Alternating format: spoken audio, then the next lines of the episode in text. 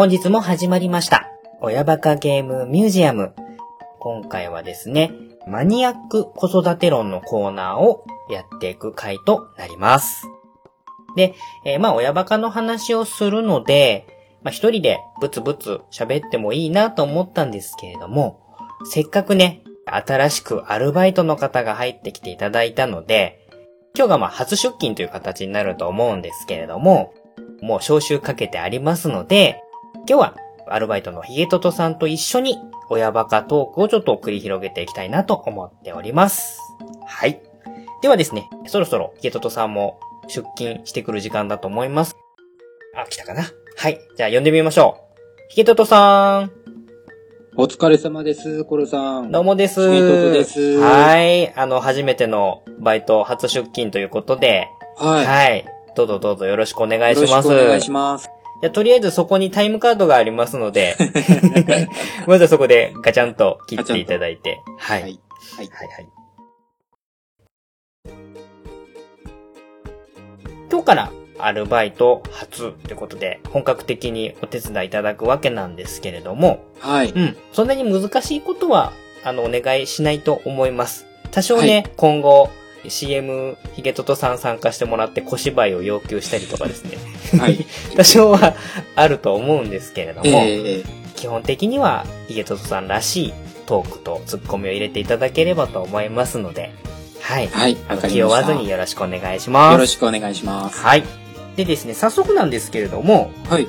まあ、ヒゲトトさんが出ていただいた回、第23回の配信なんですけれども、えー、その回にお便りをちょっといただいてますので、あ、そうですね。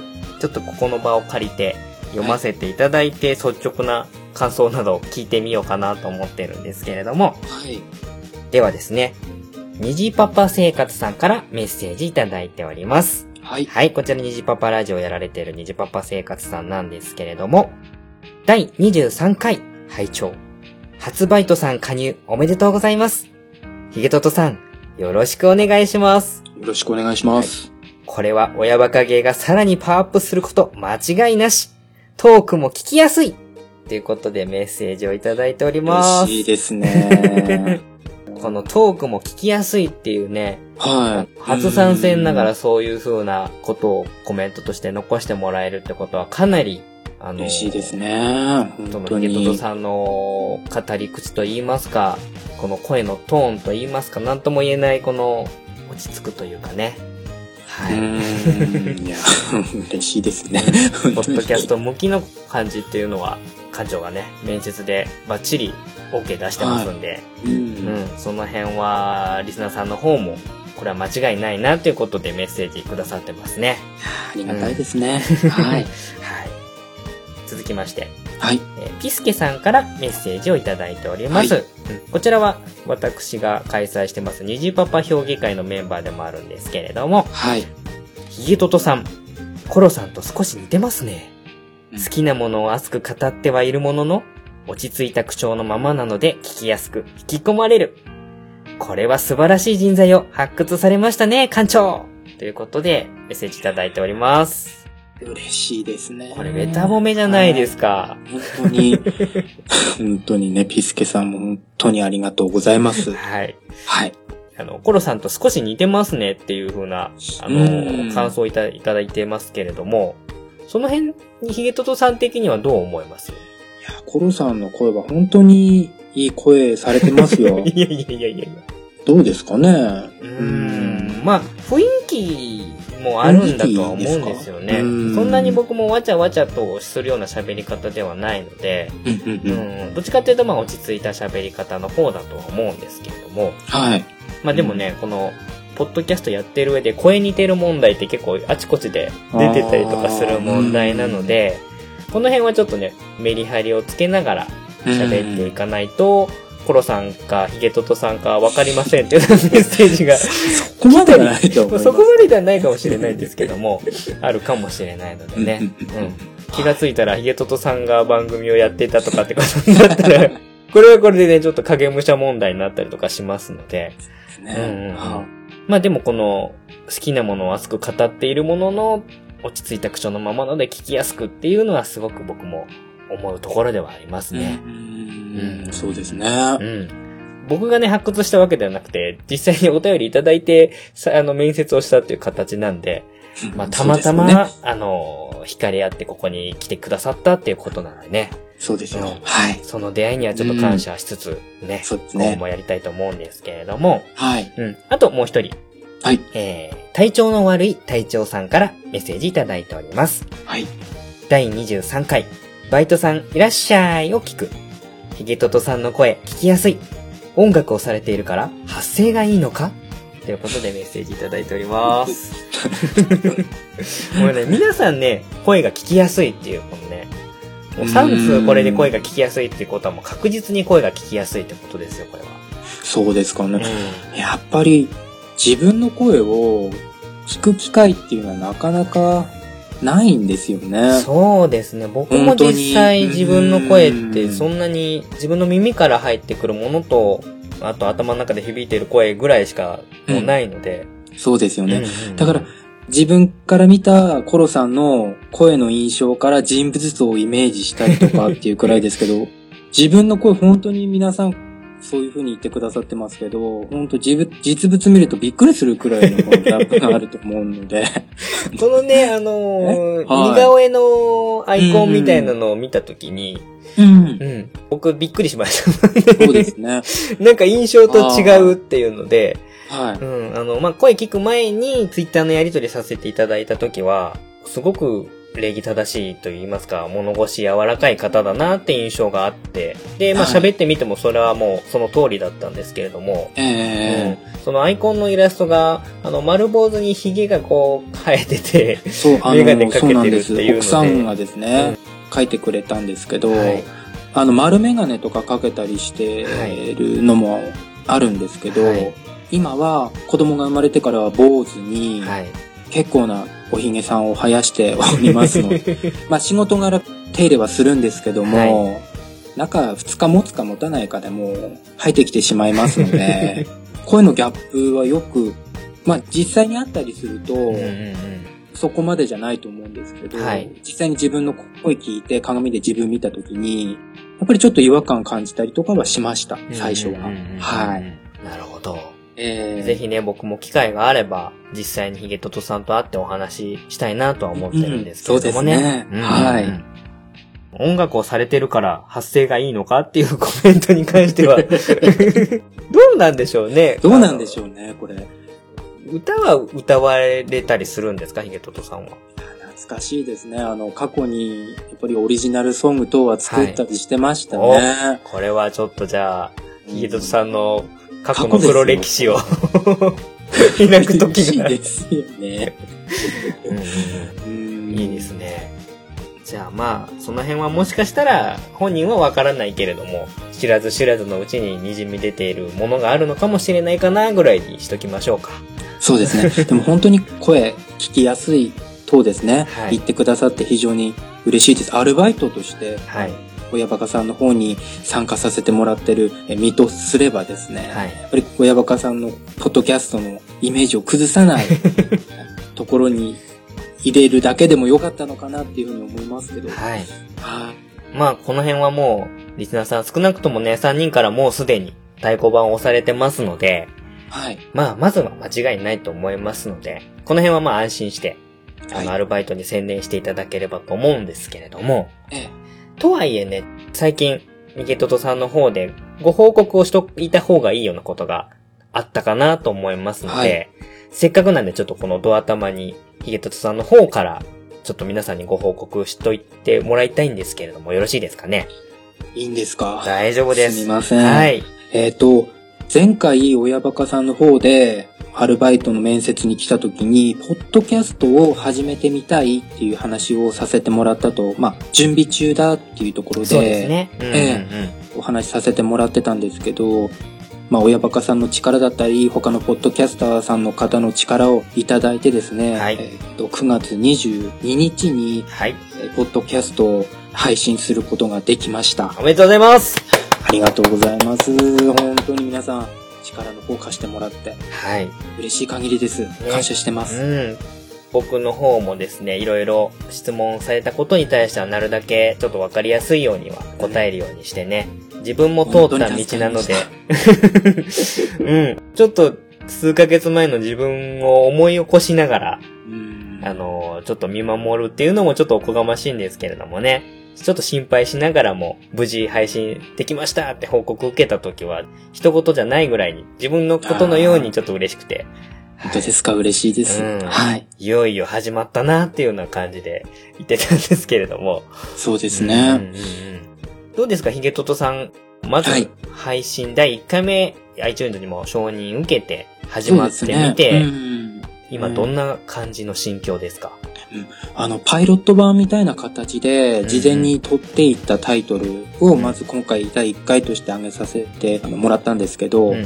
まあ、一番最初に話す、まあ、そのコンセプトとして、学校の在学中にですね、こはう、休み時間等にクラスの友人とですうんうんね、うん。こう、ゲームだったり、自分の好きなものの話をこう、あの、限られた時間でする、はい。あの感じを思い出してですね、こうんう自分で、まあ、ゲームについてまずお話ししていきたいなって思うコンセプトがずっとありましうんうんっていうのももともとあの、ポッドキャストをずっと聞いてましてん。、はい。4、5年前ですかね。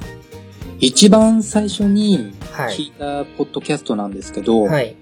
コルさんもご存知だと思いますけど、はい。生グラジオというあの、ポッドキャストを、聞いたのが一番最初でしたうん。うんあの、生草坊主さんとうん。、はい。グータラさん、グータこの二人で。はい。はい、やられてる番組なんですけど、はい。これを聞いてですね、あの、この方々、秋田出身の方々だったんですよ。うんうんうん。でもうあの自分にとってはすごくあの運命的な出会いでしうんうんて、うん。その生のラジオを聞き出したのが、まず一番最初のきっかけではあったんですけども、なるほど。はい。はい。それからこういろんなポッドキャストを聞いていく中で、やっぱり自分も配信してみたいって思いはあったんですけど、うん。一番のそのきっかけは親バカさんに ええアルバイトとして採用させてもらった瞬間ですかね。はいはいはい。この段階で素材は作っていましたけど、本当にそこからもう背中を押してもらってたというかですね、そこからは早かったです。実際にこう配信してみても、その雰囲気だったり、その感謝の気持ちっていうのはですね、忘れずにやっていきたいなっていうふうに思ってはいますけど、まあはい第2回の方ももう収録の方は終わってはいるんですけど、はい。ゲストさんを、まあこれからの、まあ、メインパーソナリティとなる方なんですけど、はい。お話ししてますけど、非常になまってます。あの、ここでこうお話しさせてもらってるのとは違って、はい。一緒にこう対面してお話ししたのをこう、録音機で録音しうんうんうんうて、んあの、撮ったものですけど、実際に聞いてみて、すごく楽しそうに話してはいるんですけど、すごく自分、秋田の方言っていうんですか？っていうんですよ。すごくね、配信していいものかって今悩んではいるところですけども、うんまあまあ、そこは大丈夫だと思いますけどね。そうですうんね。うん。ただこれからもこう自分のバイオハザード会っていうのを第1回で挙げさせて、絶対にもしポッドキャストやるとすれば、はい。まずはバイオハザードのお話から、その自分にとってのこのバイオハザードの面白いところっていうのを自分の切り口で少しでも伝えることができたのであれば、よしとするかなっていうところではありますけども。うんそうです。ね。僕も早速聞かせてもらったんですけれども。ありがとうございます。はい。切り口としては、バイオハザード1に絞って、で、各ハードでリメイクされたものを、その比較みたいな形でね、はいとあの取り上げてたのはすごいあの面白いなと思って聞かせてもらいました。うん。そのヒゲトドさんのこの親バカゲーでも皆さんリスナーさん言ってらっしゃるように静かなんだけど、確かにその中に熱いゲームが好きだよっていう気持ちが見え隠れしているような感じの静かなんだけど熱を持って喋ってるっていうのがもうまさにぴったりしてるような感じで聞いてて、いろいろ僕も実際バイオハザードをやったのを思い出しながら、途中ニヤニヤするところもありながら、はい、聞かせていただいたんでね。次は何を取り上げるのかななんてちょっとかなり今から気にはなってるんですけれども。本当にあのアップした後も、はい。それこそ虹パパ生活さんの、うん。あの、憧れのですよ、第1回拝聴っていうね、あの、ツイッターの方で上げてもらったりとかですね、はい。まあ、親バカさんに出てる方々とですね、あと、ポッドキャストをやられてる方と、ね、皆さんにですね、こう、いろいろコメントもらったりしてですね、そのまあ7割近くは、あの、いろいろやろうぜ精神で頑張らせてもらいますっていう言葉なんかすごい書いてましたけど、全部、全部返して本当に嬉しかったです。はい。よかったです。なんで、まあ、これから多分また、まあ、今までも十分、ポッドキャストをつながっていろんな人と出会ってきてるとは思うんですけれども、本当にこれから実際に自分が番組やる側になった時に、またさらにいろんな方に知り合ったりとか、まあまたこれからね、番組をはじ、同じように始める人とも多分関わってきたりとかすることもあるんだと思うんで、うん。またちょっと新しい扉が開けばいいなと思いながら、はい。そうですね。うんはい。応援したいなと思ってます。ありがとうございます。はい。はい。わかりました。じゃあまあ、こんな感じで、ヒゲトトさんも無事、ポッドキャストのパーソナリティということで始めましたので、はい。えーまあ、親バカゲーともども、寺子屋文庫というポッドキャスト番組を、まあ皆さんも、ぜひ応援していただければなとはい。よろしくお願いします。よろしくお願いします。はい。まあ、ヒゲトトさんの近況はそんな感じですかね。そうですね。あとじゃあ、さらっと僕の方の、館長の方の近況も言っとこうかなと思うんですけれども、うん、最近、これちょっと25回までのストック取ってあったものが一段落ついたんで、ここ1週間ぐらい、ポッドキャストから離れて、えー、いろいろまあやったりしてたんですけど、最ええ近特にゲーム実況動画ってやつうですかね。ーんなるほど。うん、プレイステーション4だともう、ポッドキャストの機能がもうすでについてるんで、はい。すごく簡単に実況動画を配信することができるようになってるんで、最近ちょっとそれに挑戦してみようかなっていうことでちょこちょこ始めています。はい。うん。それで、今やっているのは、PlayStation 4のソフトのソルトサンクチュアリっていう、はい。まあ 2D アクションのそうですね RPG ですね。はい。っていうのと、あと今日、たった今この収録の前に、ドラゴンボールゼノバースっていうですね、ええドラゴンボールゲームのアクションゲームなんですけれども、はい。はい。これの動画もつい先ほど1時間前ぐらいに、えーうんアップし終わりまして、はい。うん、そんな感じでちょっとプレイステ4の新しいゲームもね、せっかくやってるんだけど、どうしても、ポッドキャストだとね、思い出ゲームっていうことになっていくと、うん古いゲーム中心に話をしていきがちになっちゃうので、まあ、し新しいゲームの話もする上で、また今後、えーこの次がドラゴンボールのゲームの回をやるんですけれども、はい。それのまあちょっと参考になればと思って、ドラゴンボールのゼノバースの動画なんかもちょっと上げてみたので、ううんん、その辺の新しいゲームの話もやるっていう上でゲーム動画っていうのをちょっと触れてみるのもいいのかなと思ったんで、はい。最近ちょっとその辺に力配分をあいいですね。分けてやったりもしてますね。またちょっとポッドキャストの番組とも違う感じで、うん。ん。まあツイキャスにちょっと近いような気もするんですけれども、はいはいはいでも実際自分がゲームプレイをしていながらっていうことなんで、う。うんん、よりリアルタイムな感じで、こっちはこっちでまた違う面白さがあるのかなっていうのはかうんあったりはしますので、まあ、ツイッターの方には親バカゲーのハッシュタグつけて動画のリンク貼ってるものがツイートしてたりとかしますんで、はい。興味がある方はまたそちらも聞いていただいて、ね一応まあそっちは、えー親バカゲーの動画配信版みたいな感じでやってますので、なるほど。二度美味い。しい感じのところが出てくるかなとは思います。はいはい。そっちも皆さんチェックしていただければと思います。そうですね。楽しみですね。はい。そんな感じで、一応、イエットさんと僕の近況をお話しさせていただいたんで、はい。えー今日のメインのコーナーの方に入っていきたいと思います。はい。はい。じゃあ、引き続きよろしくお願いします。よろしくお願いします。はい。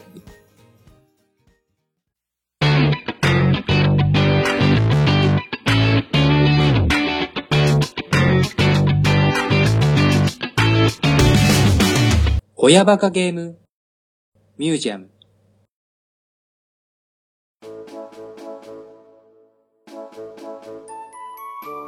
はい。ではですね、今日のメインのコーナーになるんですけれども、マニアック子育て論のコーナーということで、皆様からメッセージを送っていただいたマニアックな子育てについての話をちょっと笑いながらね、していきたいなと思っているコーナーです。はい。はい。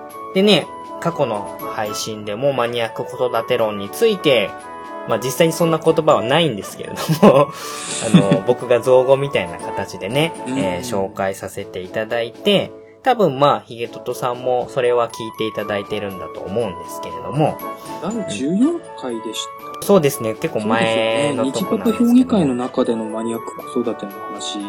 そうですね、虹パパ評議会の後半でそのマニアック子育ての話をさせてもらってます。はい。で、そのもうちょっと前に僕が教授みたいな風に扮して、マニアック子育て論とは何ぞやうんみたいなことをはい、あることないこと勝手に喋ってるんですけれども、うん、もしわからなければ、そちらのマニアック子育て論を説明している回を聞いていただければ一番よくわかると思うんですけれども、そうですね。わかりやすく言うと、自分の子供たちに自分たちがやってきたマニアックなことを面白おかしく引き継いでいこうじゃないか、みたいな感じですよね。そうですね。で、それに対して子供が返してきたリアクションを笑いながら楽しみましょうみたいな感じのゆるい子育てあるある話みたいなことなんですけれども。はい。そうですね。はいはい。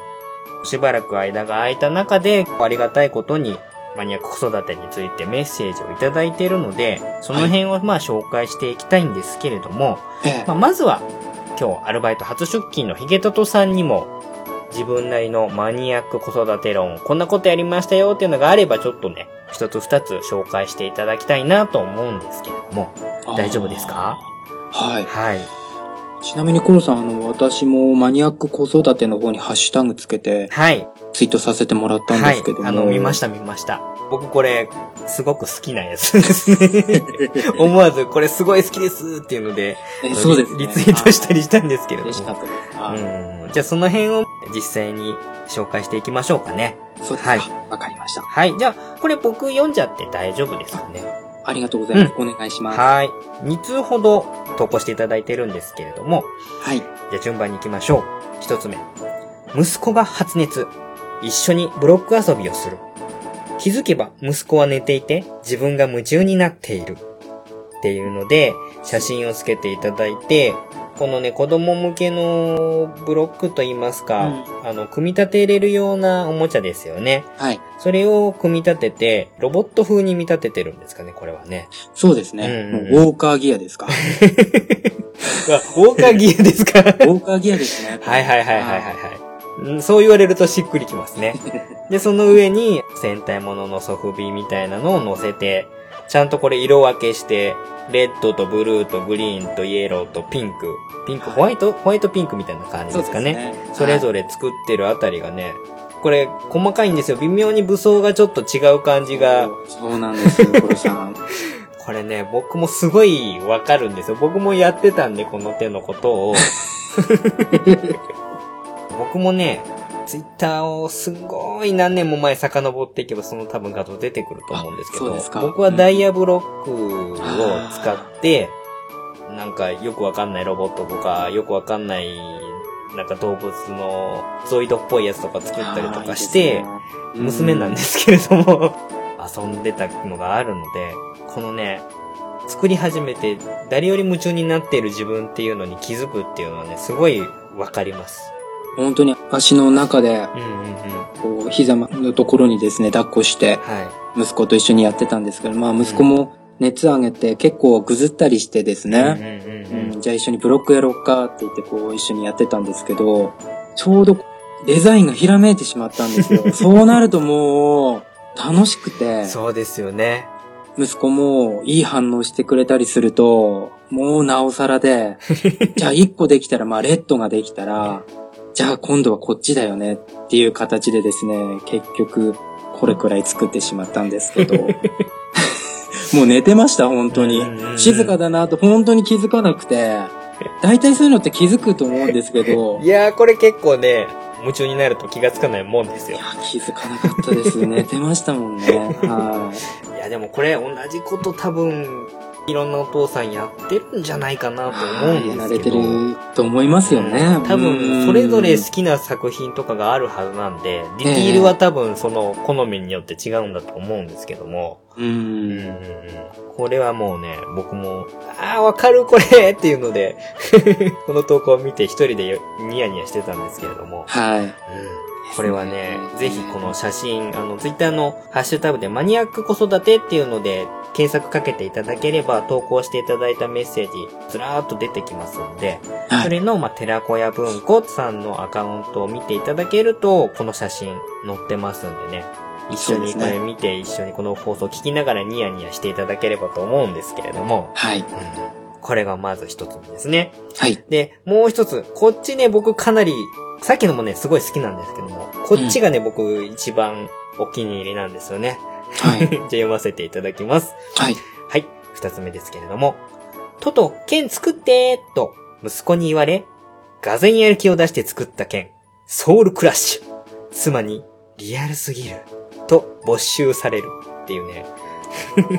これもね、ぜひ写真を見てもらいたいんですけれども、はこれ、元の素材は何になるんでい。すか？新聞紙ですね。新聞紙を結構じゃあ、がっちり固めて、上からビニールテープそうです。ビニーをルテープぐで。るぐる巻きにしてますよね。はい。塚の部分を黄色のビニールテープにして、はい。で、剣を黒色、刃のところを黒色で、で、この、なんでしょうね、焼きが入ってる部分って言えばわかりますかね。うんのところを赤のビニールテープを貼ってるっていうね。はい。こので、そしてこの名前がソウルクラッシュっていう名前を付けてるっていうのが、はこれ何とも言えないんですけれども、うんこれなんか元ネタとかあるんですか？完全オリジナルですか？完全オリジナルですね。頭、これも頭の中で出てきたイメージでした。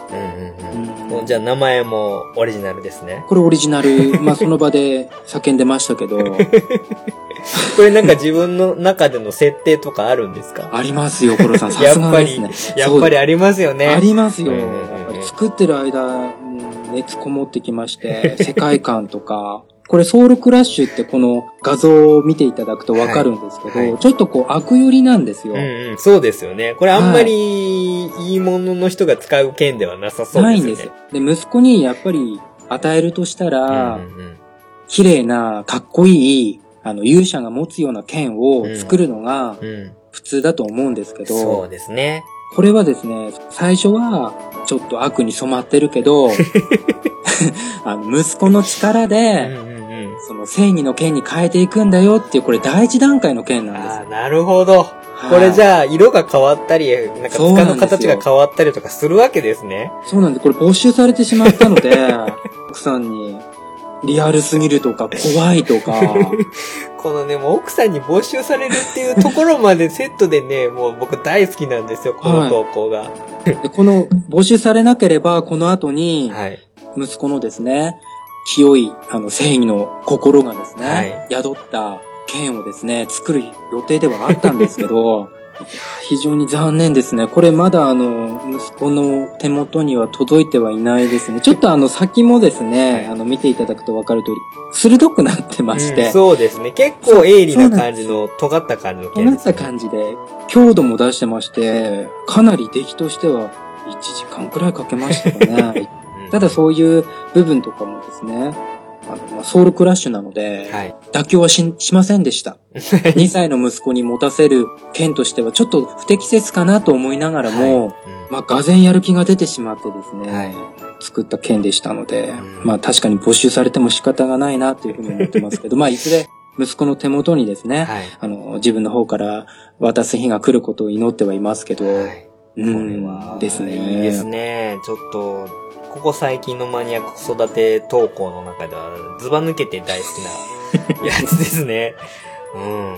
さすが、さすがです、家トトさん。もうこういう、こういうの好きですね。こう作ったりする。まあこれから、それこそ、親バカさんでコロさんが話してた、自由研究とかですね、あの、夏休みの工作とかですね、多分そういう風になってくると、大丈夫かなって自分ちゃんとセーブできるのかなとか、ちょっとわかんないところもありますけど。そうで、す宿題はまあでもある程度セーブをしないとちょっとまずいところも出てくると思うので、なるうん、宿題じゃないところでどんどんやっていただいていいと思うんですけれども、はい。息子も喜んではくれたんですけどね。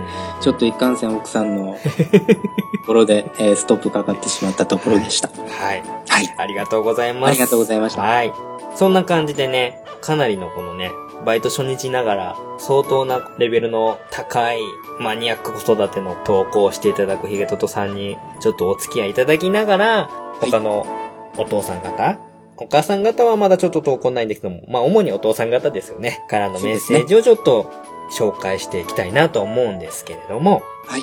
で、ちょっとね、このマニアック子育てを話しする前に、若干ね、あの投稿の中で、これはマニアックではなくて、ただの親バカだろうっていうような投稿もいくつかあって、それをね、先にちょっとね、イエローカードがてら、ちょっと読んでおきましょうかね。はいはい。えっ、とですね、ピスケさん。はい。虹パパ評議会のピスケさんの方でいただいているのが、画像フォルダーの我が子二人の笑顔にほっこりっていうのとですね。これもね、あの、親バカ要素しかないんですよね。マニアックどこ行ったっていう感じなんですけれども、面白いですね。あとですね、うん、子供の描くイラストの技術が飛躍的に上昇しているっていうことで書いてたりとかですね。これマニアック要素ゼロなんですよね。うん、あと他にはですね、えっ、と、虹パパ生活さんも、はいたまに娘の上履きを洗っていると、頑張ってるんだなぁと、ほんわかするってね。わかるんですよ。すごくわかるんですけど、いやいや、マニアックではないぞっていうのがね、結構ありまして。うん。こういうのもね、投稿していただければ読むんですけれども、はい。はい。えっと、虹パパ生活さん他に、仰向けで寝た状態で膝を立て、頭からタオルケットをかぶり、パパハウス子供が入ってきたり、上から乗ってきたり、かっこ笑いっていうので、これもね、すごくね、わかるんですよ。その、イメージできるんですけれども。できますね。まあ、マニアックかって言われたら、まあ、普通に遊んでるだけかなっていう気もしなくもない。っていうね。うん。まあ、あの、子供が乗ってきたりね、入ってきたりするのはすごく楽しいのはわかりますけれども、はい。この辺ちょっとね、前回はね、ちょっと初回だったんで、僕も優しくしましたけれども、今回はね、今回厳しく。今回ちょっとイエローカード、この辺は出しておきうんイエローます。あの、マニアック子育てですので、なるほど。はいあくまでマニアックそうですな。ところですか。あのうん虹パパ評議会の皆さんが、あの、気をつけて投稿お願いします。はい。はい。あの、こういうのもいただければね、あの、もちろん読みますけれども、はい、今回みたいにこのマニアックではない子育てあるある話としてちょっとね、紹介する感じにしたいなと思います。はい。はいじゃあこの辺まずね、先に警告を出しといた感じにして、こっからはマニアック子育ての投稿ですね。実際に読んでいきたいと思います。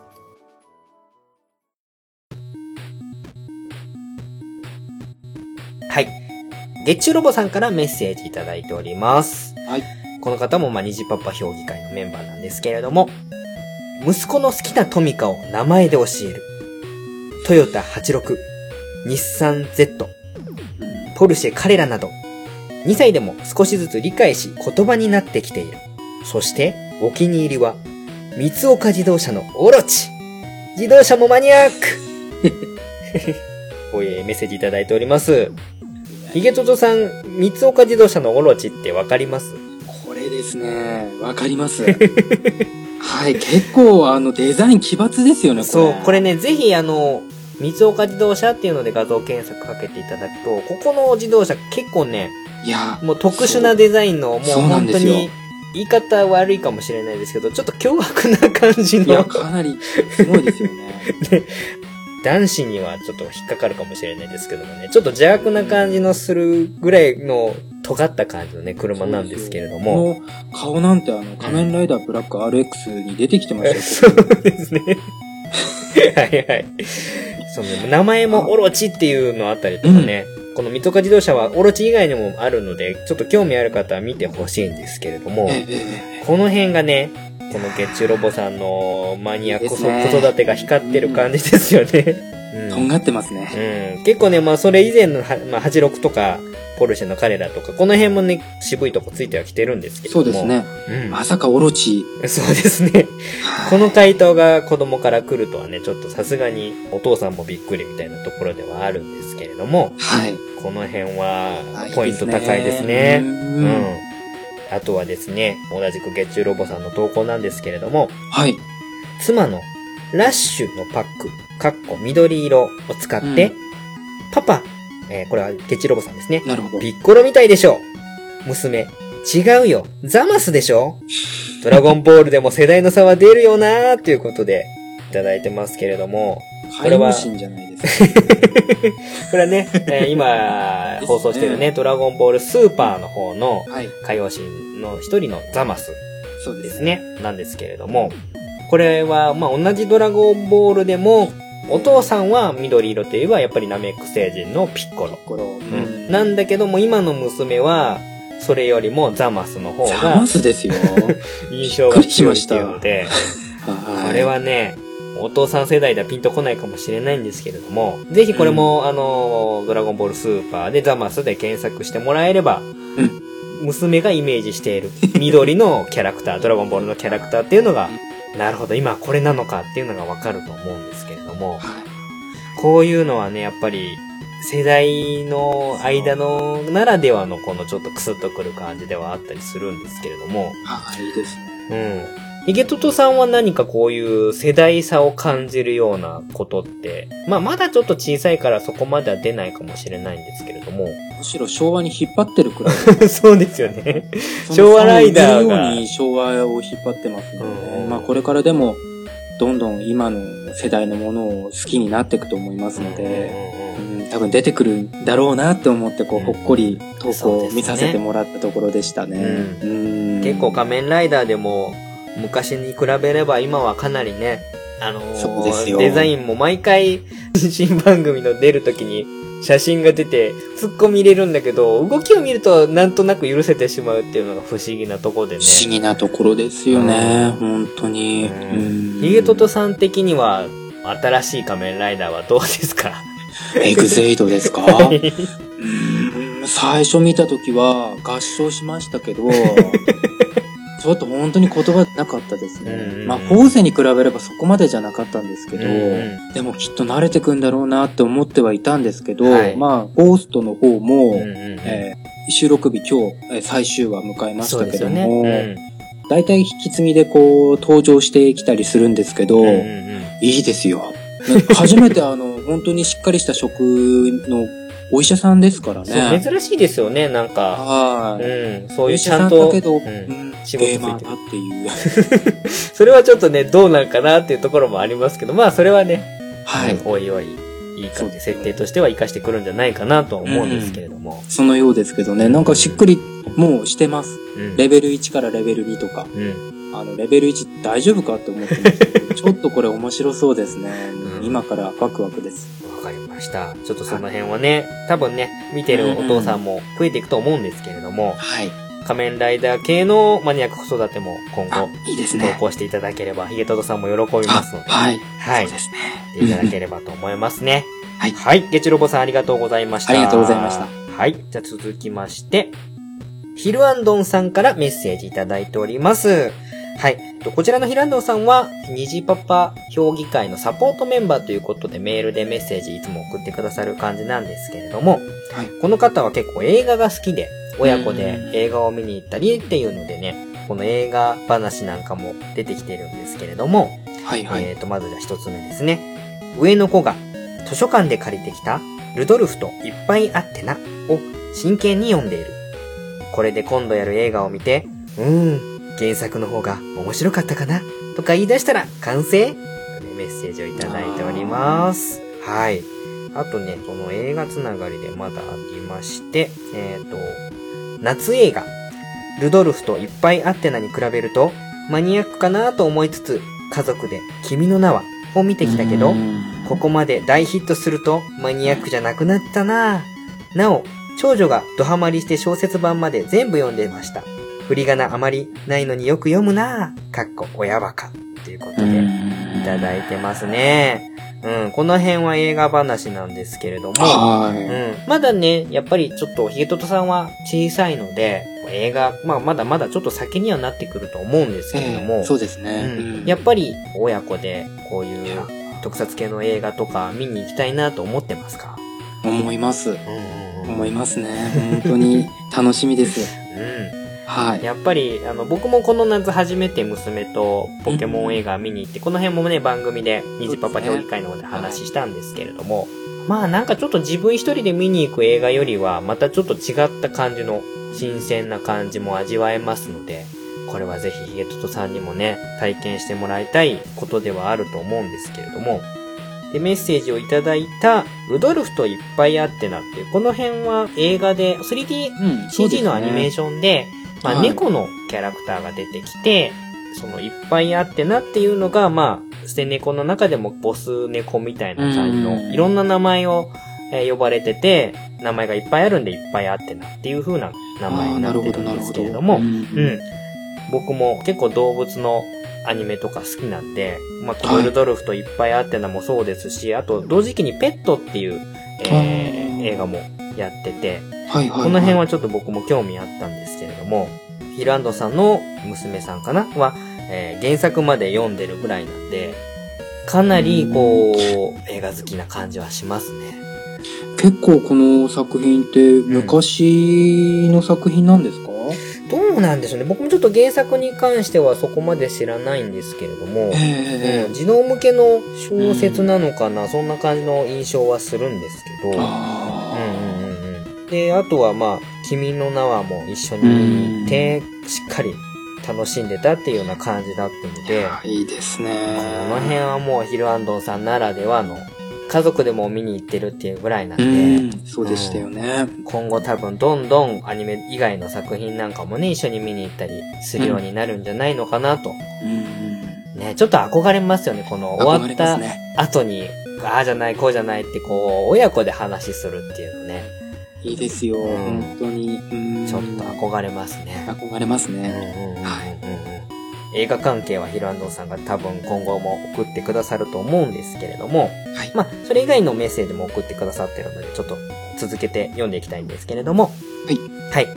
えー、同じくヒルアンドンさんからで、えー、獣王者にゴーカイジャーが出る出てると聞いたので、見ていたら、長女がやたら、同じようなヒーローが出て、ややこしいなぁ、と、テレビを突っ込み入れていた。あれ？ゴーカイジャーは一緒に見てなかったっけ？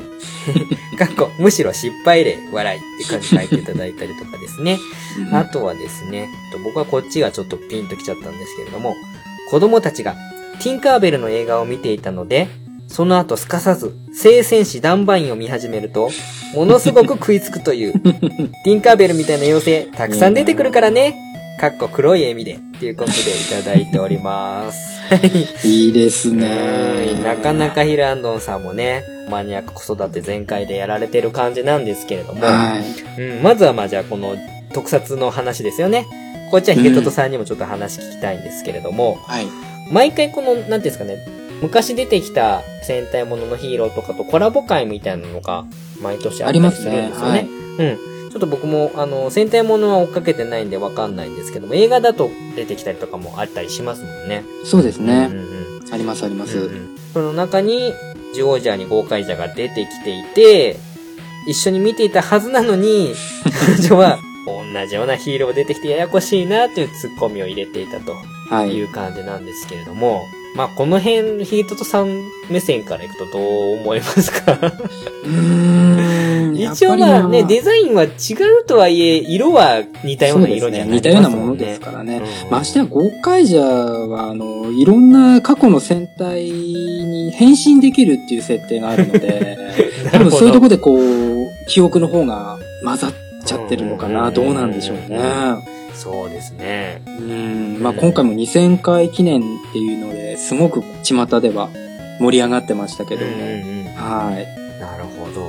この辺、仮面ライダーとヒーロー戦隊ものだと、両方一応ヒゲテトさんは追いかけてるような感じになるんですか？そうですね。半々くらいでしょうかね。ううんん。結構この辺、劇場版とかになるともうめちゃくちゃヒーローが総出演したりとかしてたりしますすごいです。ね。はい。何人いるんだみたいな感じのやつとか。本当に。ううんん。ありますよね。まあ確かにそういう風になってくるともう引き絵だったりしたらもう、どっちがどっちでっていうのはちょっと分かりづらいかもしれないですね。ですね。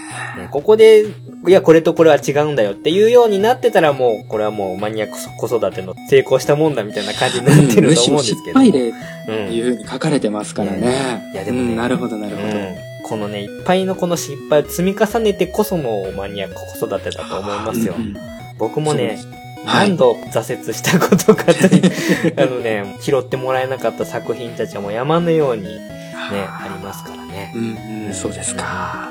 まあ、その中で残ったものが、こう、純度を増していくみたいな感じになると思いますので、うん、そうですね。はい大丈夫です。はいヒロアンダーさん、あの、どんどん失敗しながら、あの、純度を磨いていっていただければと思います。はい。で、あとはこの、ティンカーベルと聖戦士ダンバインが、こんなところで繋がった、みたいな感じなんですけれども、ヒゲトトさんは聖戦士ダンバインは、わかります？知ってますよ。もちろんです。もちろんです。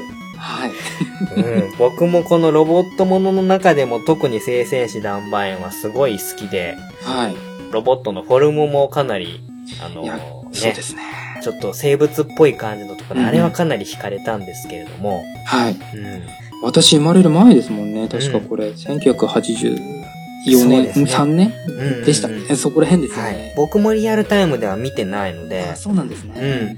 ちょうど、まあ、OVA みたいなのをちょっと見ながらとかっていう感じにはなるんですけれども、はい。うん、まさかね、このティンカーベルとダンバインが面白いですね。シンクロするなんて視点は僕にはなかったのでう、ん これはちょっとヒルアンドンさんのツイッターにも返したんですけども、その視点はなかったですっていうことで思われるうん。ですよね。これはちょっとね、僕も参考にしようかなと。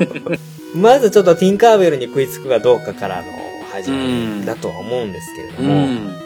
妖精さんつながりになるとはね、思いもし面なかった。んで、こうやって皆さんからのね、マニアック子育て、参考にできることも多分いっぱいあると思いますので、ははい。この辺はじゃあちょっとヒルアンドンさん、ありがとうございます。ちょっい。と、ありがとうございます。あの、今後、活かしていきたいと思います。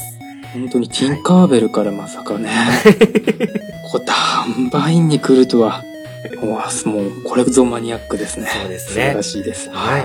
はい。ありがとうございあます。りがとうございました。はい。で、続きまして、ピスケさんから、えーメッセージいただいております。はい。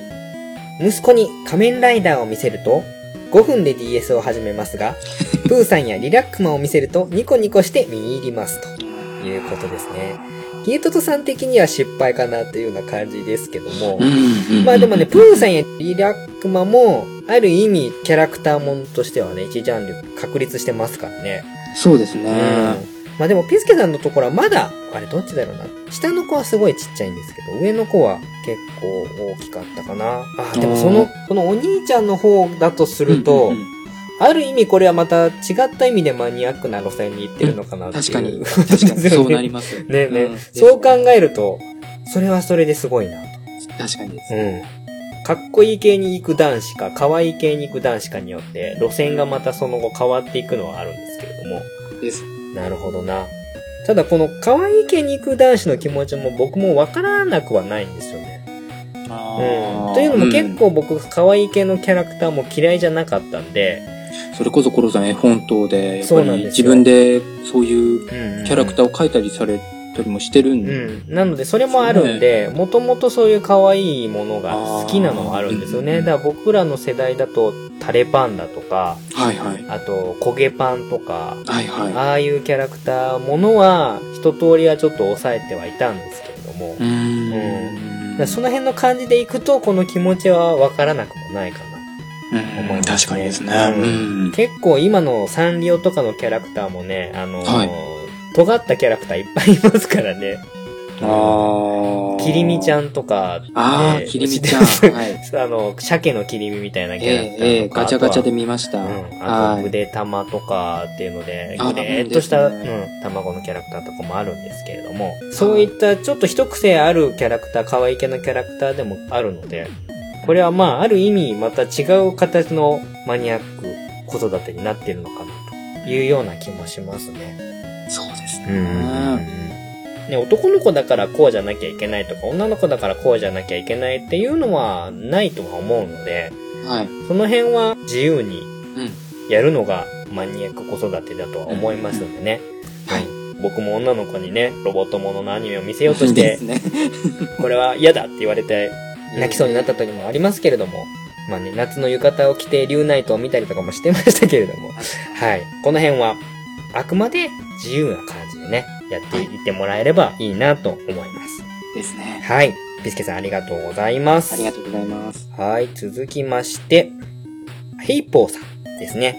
こちらは僕の後輩にあたるんですけれども、読ませていただきます。アンパンマンの絵本のカレーパンマンが登場するシーンで、ナマステ私、ナン。あなたを助けに来たね。と、片言で読むだけで笑いが取れる程度には鍛えてあります。ということで、これね、多分、あの、その直前に、僕がちょっと絵本の読み聞かせをふざけてますっていうようなメッセージを送ったのに対応して、なるほどうちはこういう風に読み聞かせしてますよっていうことなんだと思うんですなるほど、けれども、なるほど。このね、僕は結構娘に休みの日とかの必ず寝る前に、それぞれ一人ずつに絵本を読むようにしてるんですけれども、やっぱりね、あの、毎回新しい絵本っていうだけじゃなくって、家にある絵本って限られてるんで、はい。毎回同じ本をリクエストしてきたりとかするわけですよ。やっぱりお気に入りのやつがあるので。で、その中で、毎回同じ風に読んでも仕方がないな、ということでね、やったりしてるんで、時々物語を改変したりとか、はい。あの、セリフのキャラクターの口調を変えてみたりだとか、うーん。あの、いろいろあの、の手この手使ってね、あの、自分が飽きないようにはしてるんですけれども、そのまあ流れですよね。絵本読み聞かせのやつの中でアンパンマンが好きで、そのカレーパンマンが登場するシーンでちょっとインド人風でいいのかな、ええ。さっきの読み方が合ってるかどうかはわかんないんですけども、あの、こんなセリフ喋ってないですからね、カレーパンマンはね。うん私、ね私なんとか言いませんから。そうですね。この辺は、あのね、ちょっとね、そういうこと、遊び心入れてやると子供も笑うんですよね。うん。だから、あの、調子に乗ってあだこでやっちゃうんですはいけども。はいはい。うんいやー、これもマニアックですよね。なるほどなーひげととさんは子供に何か本読んであげたりとかっていうことはあります？最近うん夜、うんうん。寝に行くときにはい。絵本を持っていくようになりました。うんうんもうちょっとちっちゃい頃もあったんですけど、うん。ちょっと間空いうん。て、最近はちゃんと自分で選んでですね、うんうんうん。あの、持っていくんですけど、自分と、あと奥さんの時だと、読んでもらう本の種類が違いましうんて、うんうん。奥さんには童話だったりとか、ああいうのを求めるんですけど、自分の場合は、以前も話したあの仮面ライダーコンプリートブックみたいなのしかないので、はい。V3 の必殺技とかですね、そういうのただただ連呼してですね、それでも寝ます。それでも寝てくれますけど。ええこの、息子くんがもうすでに担当を分けてるっていうのは結構いいですね。はい。お父さんにはこれっていうのが決まってるわけですね。びっくりしましたけど、今そうなってます。わかりました。じゃあ今後はそれっぽい本をまた買った時はお父さんに役割がいくとそういういうことでしょうか。ですね。はい。なるほど。わかりました。これはね、まあ子育てとしても絵本はもちろん読み聞かせっていうのはすごいいいことだと思うので、はい。もしまあ、絵本読み聞かせで、毎回つまんの似たようなこと読ませて、ちょっと飽きてきたなっていうお父さんお母さんにはぜひちょっとね、いいか悪いかはちょっと判断はしづらいんですけれども、ちょっと変えて読んでみるとか、ちょっとオリジナルのエピソードを間に加えてみるとかっていうのは意外と読んでる方も面白いと思います。ね、僕なんかも最終的には反対側から逆さに読んだりとかし、あの、やったりしたこともありますね。話の意味が全く伝わらないとかっていうのがあるんですけども。いいですね。うんそういうのもあったりするので、絵本の読み聞かせ一つでも、あの、マニアック子育てできますので、ぜひぜひこれは、えー参考にしていただければと思いますね。はい。ヘイポーさんありがとうございました。ありがとうございました。はい。といったところかな。ちょっとね、あの、かなり期間が空いてるので、もしかしたら何件か流れちゃってるようなものもあるかもしれないんですけれど、もし聞いてらっしゃる方で、あの、マニアック子育て投稿したんだけど、ちょっと読まれませんでしたっていう方がいらっしゃれば、その辺は言っていただければ、またちょっと探すか、まあ、再投稿していただいて読みたいと思っております。はい。はい。で、えっ、と、あとはですね、まあ、最初にヒゲトトさんのマニアック子育てを読ませていただいたので、僕の方もちょっといくつかだけ多分ね、この投稿に一番僕が投稿してるので、いくつかだけちょっとピンポイントで読んでいきたいと思うんですけれども、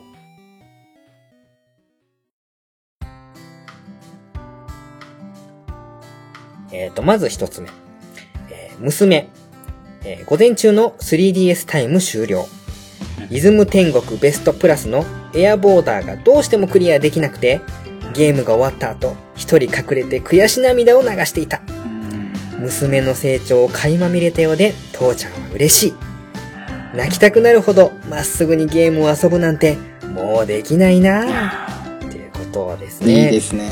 これね、ちょっと、今までそんな感じでニコニコしながら楽しくゲームはやってたんですけれども、ここに来てこのリズム天国ベストプラスっていうのが元ゲーで、はい。まあステージクリアしていくゲームにはなってるんで、うんこれが、ね、どうしてもクリアできなかったみたいで、うん。で、なんか顔の表情がちょっとずつこわばってるんですよね。あうん。ーで、普段そんななんか悔し涙なんか流したことなかったんですけれども、はい。もう気がついたらなんか DS しまって後ろ向いてなんか肩が震えてるんで、どうしたんかなと思って顔顔を見るともう泣いてるわけですよ。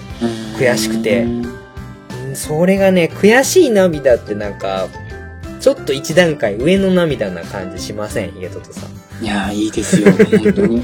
うん、わかります。うん。なんかただ悲しいとか痛いとか怖いとかの泣くんじゃなくって、自分がこうちょっと許せなくって、自分の腕がそれに伴わなくて、悔しくて泣くっていうのが、ああ、ちょっと娘もちょっと一段階上のところに来てるなっていうのが実感できて、う。うんん。で、自分振り返ってもうゲームで悔しくて泣いたりしたことなんかもう、もうこの年になったらないなと。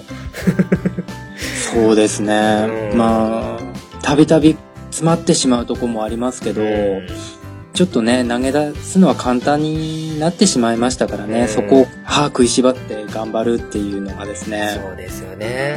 ちょっと少なくなってきたなっていう。うんただ、一つのタイトルに対してとことんやり尽くすのが自分のそのゲームの姿勢ですので、それはすごいなぁと、僕ちょっとヒゲトトさんはその感じ尊敬してるんですけれども。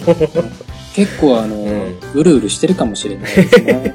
実際。うんこまあまあ、でも、それはそれでいいと思いますけどね。やっぱりなんかでも僕、進まなくなっちゃうと怒るとかイライラするってことはあっても、う。うんね、うんうん悔しいっていう、っていうのはもう、あんまないなっていうのはちょっと自分としてもあって、ここはなんかもう子供ならではのリアクションだったんで、思わずちょっと書いちゃったんですけれども、ゲームっていろいろありますけど、ん。その中でこういう涙っていうんですか、うんうんうん。本当にゲームいい方向ですよ、この。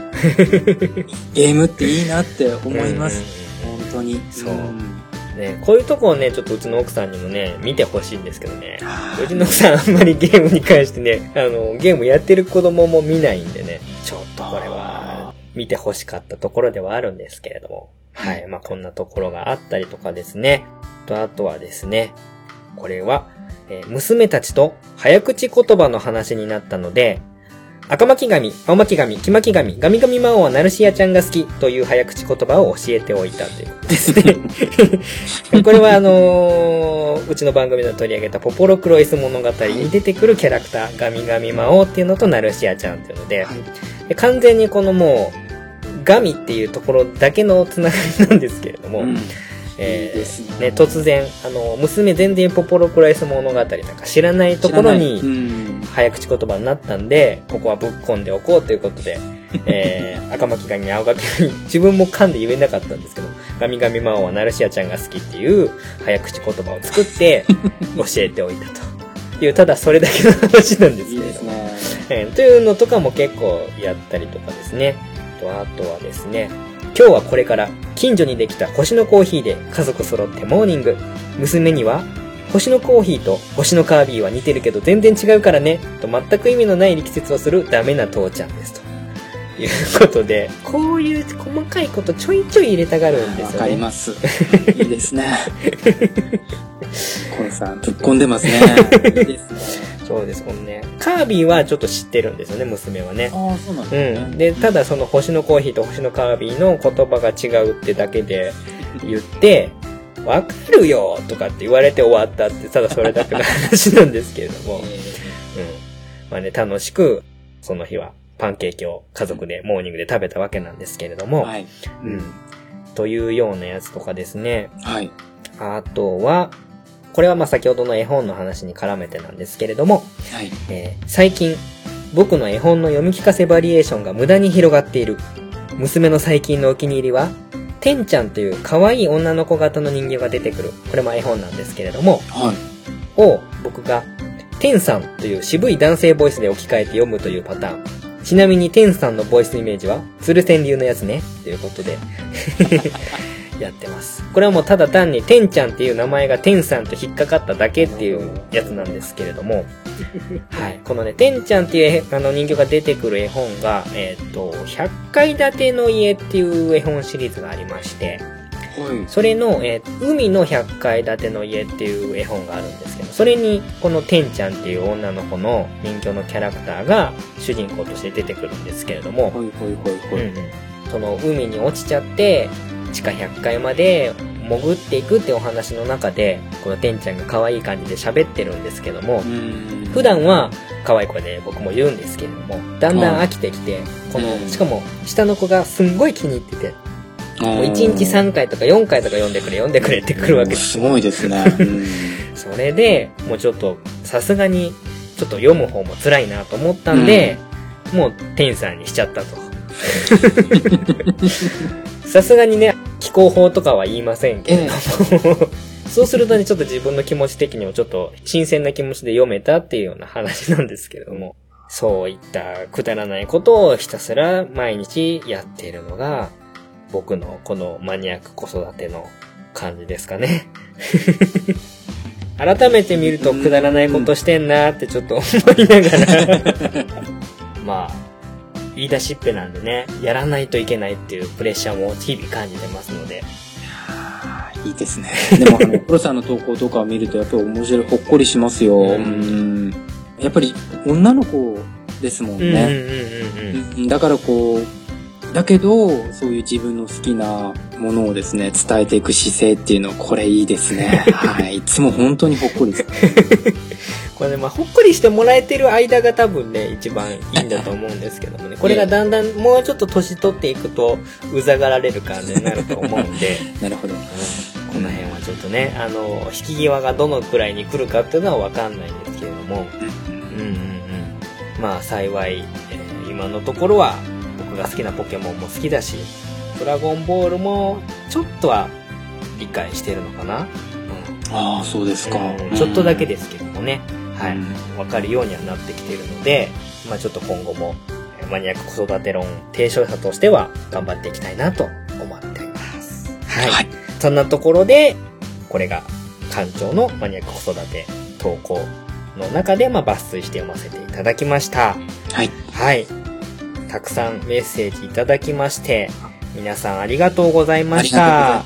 はい。あの、また皆様からの、こういったマニアックな投稿、もしくは子供から返ってきたマニアックなリアクションの投稿をお待ちしておりますので、ご協力いただければ、えー僕もヒゲトトさんも喜びます。ぜひぜひ皆さんよろしくお願いいたします。はい。では、今回のマニアック子育てはこの辺でおしまいにさせていただいて、えーエンディングの方に行きたいと思います。はい。はい。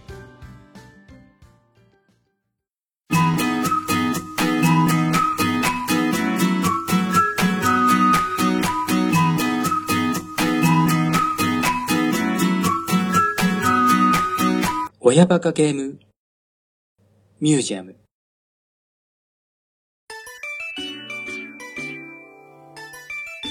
はい。えー、ではエンディングになります。はい。では、早速なんですけれども、じゃあ、アルバイトのお仕事をお願いしたいと思います。番組からの告知、よろしくお願いします。はい、わかりました。親バカゲームミュージアムでは、リスナーさんからのメッセージを随時募集しています。番組の感想や今後取り上げるテーマに対してのコメントなど何かありましたら、メールで送っていただくか、ツイッターでハッシュタグをつけてつぶやいてください。番組内で取り上げさせていただきます。番組のメールアドレスは、親バカゲーム、アットマーク、gmail.com、o, y, a, b, a, k, a, g, a, m, e, アットマーク、g, m a i l.com。ハッシュタグは、親バカゲー。親は漢字で、バカゲーはカタカナになります。また、並行して展開しているマニアック子育て論のコーナーへの投稿も募集しています。こちらは主にお子さんがいらっしゃるお父さん、お母さんへのお願いになりますが、子供と一緒にやったマニアックなこと、もしくは子供から帰ってきたマニアックな反応を募集しています。こちらはマニアック子育て。マニアックはカタカナ、子育ては漢字とひらがなの手のハッシュタグをつけて、ツイッターでつぶやいてください。はい、ありがとうございます。がとうございます。はい。で、あとは、せっかくなので、寺子屋文庫の方も紹介していってほしいんですけれども、はい。じゃあお任せします。はい。えー2歳の息子を持つ既婚者ゲーマー、えー、ヒゲトトがですね、学び屋の片隅でゲームについて語り合ったあの頃を、えーゆるーくですね、話しているゲーム系のポッドキャストになります。第1回配信しておりますけども、第2回の方、えー近々アップしたいなというふうに思っています。えー今回ちょっとお話しした中で、あの、映画っていうところが、話がありましたけども、ちょっと第2回はゲームから少し離れてですね、映画から特撮ですかね、について、えーお話ししていきたいなっていうふうに思っております。えー皆さんよければ聞いてみてください。はい。ありがとうございます。はい。すみません。いえいえ。せっかくなのでね、あの、使える場所は、いっぱいフルに使っていただいて、ありがとうございますけれども、はい。はいといった感じで、まあ、第2回がまた近々、えー配信されていくと思いますので、親バカゲームミュージアムともとも、ヒゲトトさんの寺子屋文庫も皆さん聞いていただければと思いますので、よろしくお願いしよます。ろしくお願いします。はい。ではですね、今後のお話に行きたいと思うんですけれども、一応今予定として、ヒゲトトさんにお話ししているのは、ヒゲトトさんが携帯ゲーム機が結構好きだっていうお話を面接の時に聞いたので、はい。その中でも、ちょっと僕も結構思い入れがあるゲームボーイアドバンスについて、ちょっと話をしたいなと思って、ちょっと今ヒゲトトさんと予定を今後組んで収録していく感じになるんですけれども、はい。ゲームボーイアドバンスと言いましても結構何種類もハードがこの時期は出てまして、はい。とまあ普通にアドバンス、あと折りたたみ式の SP、うんで、あとゲトトさんも持ってるゲームボーイミクロはい。ですね。この辺は、まあ多分一番そのゲームボーイアドバンスが割とこう長いスパンでいろんな形変えてハードも出てたのがあったんで、そういった編成もちょっと注目しながら話をしたいなとは思ってるんですけれども、はい。うん。ヒゲトトさんは何かゲームボーイアドバンスと聞いて、パッと頭に浮かぶこととかありますか？うーんそうですね。やっぱり、ソフトですかうんね。コロさんだったり自分が好きなその隠れた名作うんうん。うん。だったりですね、そういうところ、やポケットモンスターとかっていうのが代表的だと思うんですよ、どうしても。うんうんうんうんアドバンスときたらポケットモンスターっていうのがあると思うんですけど、うんやっぱりこう、アドバンスってすごくこう、携帯機として爆発的にこう売れたタイトルでもありましたし、そうですね。うんうん本当にあのゲームボーイからの流れもありますし、ぱりそういうところの時代背景とか、その流れ、そしてその中でみんながやってきたタイトルですね、そういうところをですね、こうお話ししていければいいなと思いますけど、うん。あとゲームボーイミクロって本当どれくらいの方持ってるのかなっていう。あと SP とかもこれも結構斬新的なデザイン、まあ今の DS にも近いようなデザインでもありますけど、うん、こういうのもですね、どういうきっかけで買ってですね、はい。で、そしてどういうソフトをやっていたのかなっていうところも、うんあの、聞いてる方々気になるところでもありますけどもで、すね。事前にまたちょっと番組の収録の前に、またこの辺はゲームボーイアドバンスについて皆さんからメッセージを送ってもらおうかなとは思ってますので、はい。うん、その辺のメッセージも一緒に合わせてですね、話をしていきたいなと思ってます。はい。うん。で、僕もちょうどこの、まあ、ゲームボーイアドバンス会に合わせて、まあ、はいできれば、もう手元から離れてしまったハードなんで、このゲームボーイアドバンス系の何かのハードを買い戻したいなとはちょっと思ってるんですけれども、ミクロはちょっと高いのとなかなかないっていうのがあって、うん。ですようんね。ではい。今 SP あたりかなと思って見てはいるんですけれども、あ意外と SP もね、古くて、あんまり出回ってないんですよね。あ、そうなんですか？うんうんうんうん僕が、まあ、うちの近所のゲーム屋さんだとちょっとあんまり見当たらないので、は、うんはいだからちょっとその辺をどうしようかなと思いつつ、まあ間に合えば僕もちょっともう一回買い戻して、実際に手元にしながら話ができればなとは思ってるんですけれども。ですね。うん。まあ、ヒゲトトさんはもうバッチリ持ってらっしゃいますので。そうですね。まあ、ロムカセットですしね。ちょっと、この前やったら反応しないのが一つあったりしましたけど。うん まあその辺の話をちょっとね、やりたいと思ってますので、またツイッターの方で告知いたします。はい。メッセージの方も協力していただいて、はいま。た楽しい会になればなと思っておりますので。そうですね。はい。はいその。時はヒゲトトさんもよろしくお願いいたします。よろしくお願いします。はい。では、この辺でお開きとさせていただきます。本日、番組をお送りさせていただきましたのは、ヒゲトトと、ミュージアム館長のコロでした。えメッセージを送ってくださった皆さん、ありがとうございましたあり。がとうございました。また次回お会いしましょう。さようなら。さよなら